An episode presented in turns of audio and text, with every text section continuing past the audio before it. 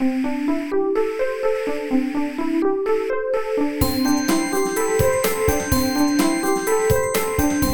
速中文，Slow Chinese。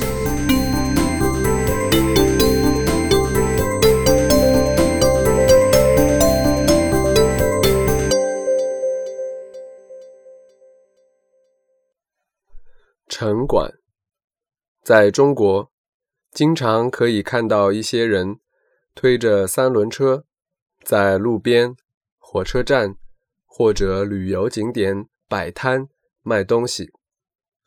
这些摆摊的人叫做小贩。小贩一般都是农民或者农民工。虽然小摊很方便，但是在政府的眼里，这是一幅不好看的画面。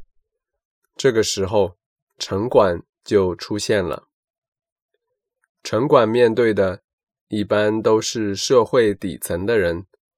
城管开了罚单，还要把小摊搬走，所以小贩们看到城管，又怕又恨。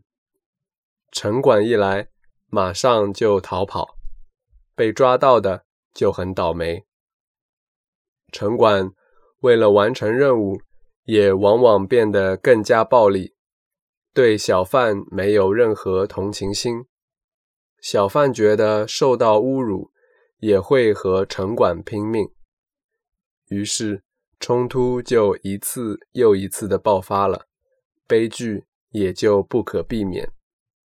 二零零九年，夏俊峰和妻子在沈阳摆摊。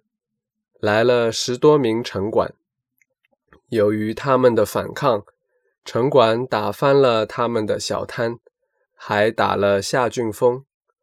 后来还把夏俊峰带到城管的办公室继续打他。夏俊峰为了自卫，刺死了两名城管，于是夏俊峰被判处死刑。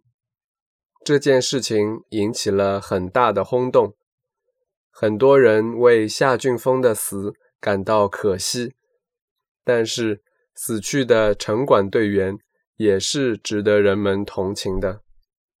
虽然很多人对城管没有好感，但作为城管，他们也是完成自己的任务，所以归根结底，这个问题的原因。并不在他们本身。除了清除小摊，城管还参与拆除违章建筑等任务。在拆除的现场，同样发生了很多很多的悲剧。腐败的官员和城管在一起，为了自己的经济利益，完全不在乎老百姓的生死。习近平当了国家主席之后，做的主要改革就是要解决这种严重的腐败问题。